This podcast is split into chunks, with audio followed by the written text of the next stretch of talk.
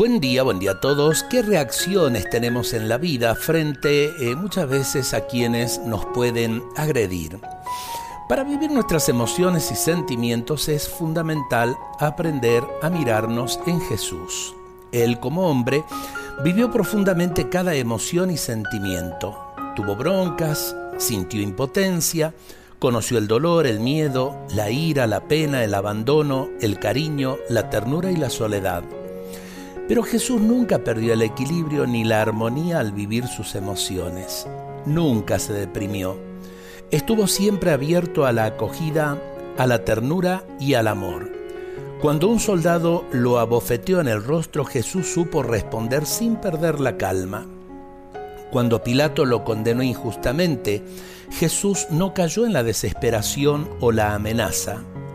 Cuando lo crucificaron, salió de su corazón lo mejor que había en él. Gritó para que Dios perdonara a aquellos que lo mataban.